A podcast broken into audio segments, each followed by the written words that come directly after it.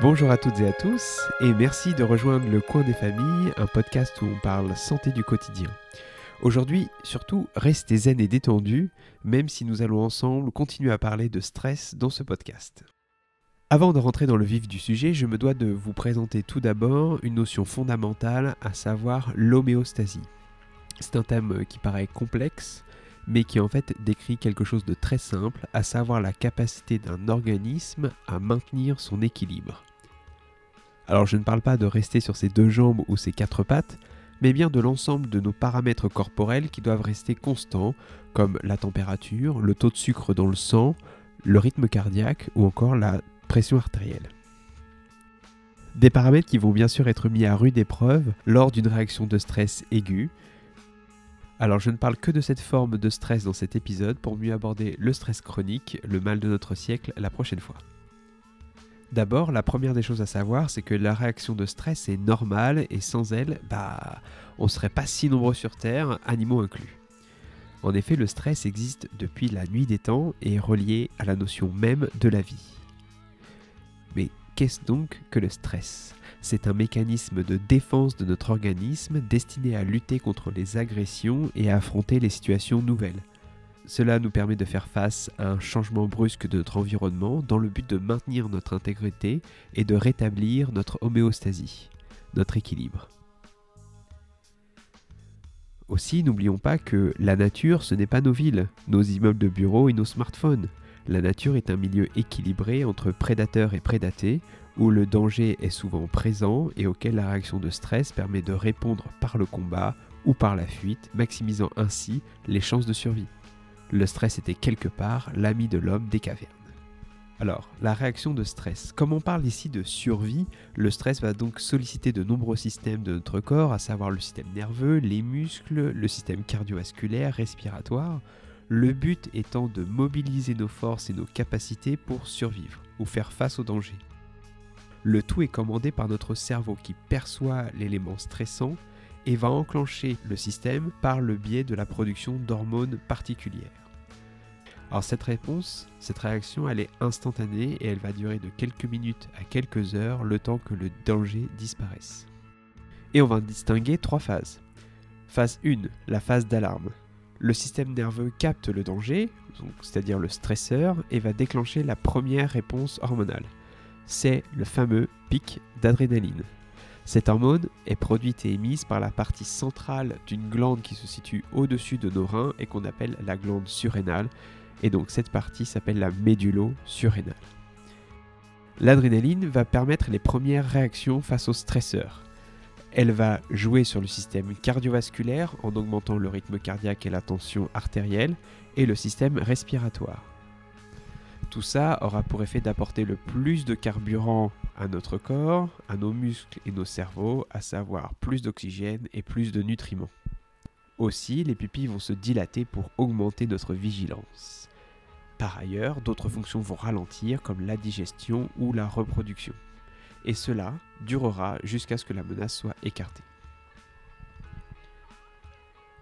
En phase 2 vient la phase de résistance.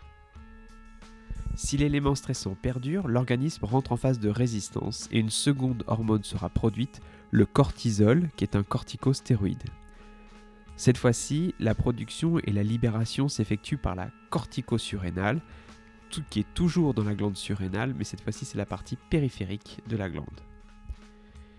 Et ce cortisol va faire en sorte de mobiliser davantage les réserves énergétiques de l'organisme, en convertissant notamment les graisses en sucre.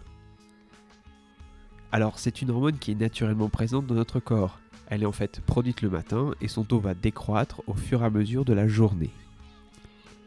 Son taux ne doit être ni trop bas ni trop haut. Et pour en revenir au stress, alors que cette hormone est a priori positive tant les fonctions qu'elle contrôle sont essentielles à notre organisme, elle va se révéler ici délétère par bien des aspects si elle reste euh, trop élevée trop longtemps.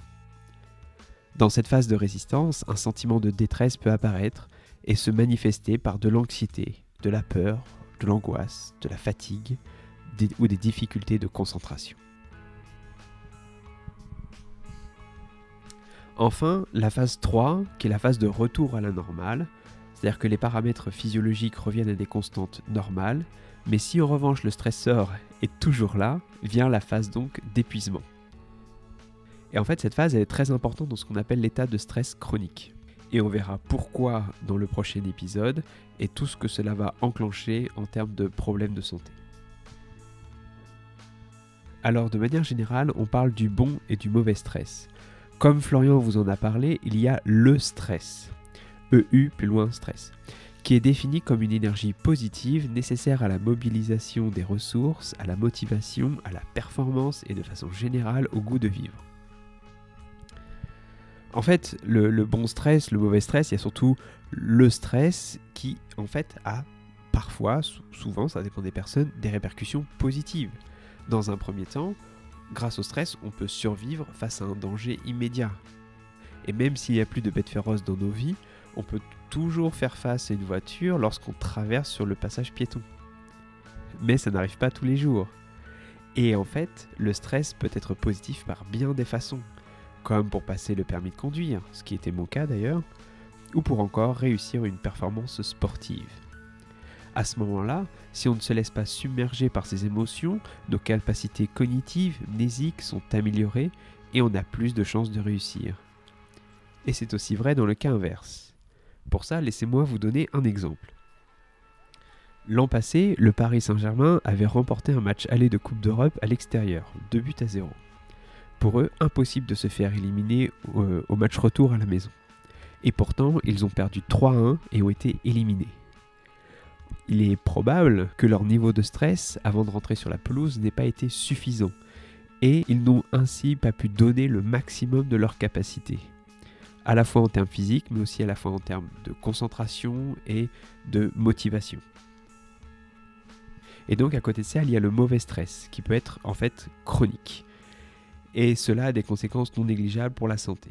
Mais c'est le programme de notre prochain épisode, un peu de teasing n'a rien de stressant. D'ici là, portez-vous bien. Un grand merci à vous toutes et à vous tous, car vous êtes de plus en plus nombreuses et nombreux à nous suivre, à nous mettre des étoiles, des pouces en l'air et j'en passe. Donc merci à vous. Rendez-vous donc très vite pour le prochain épisode sur le stress chronique. Passez une très très belle journée et merci de votre écoute.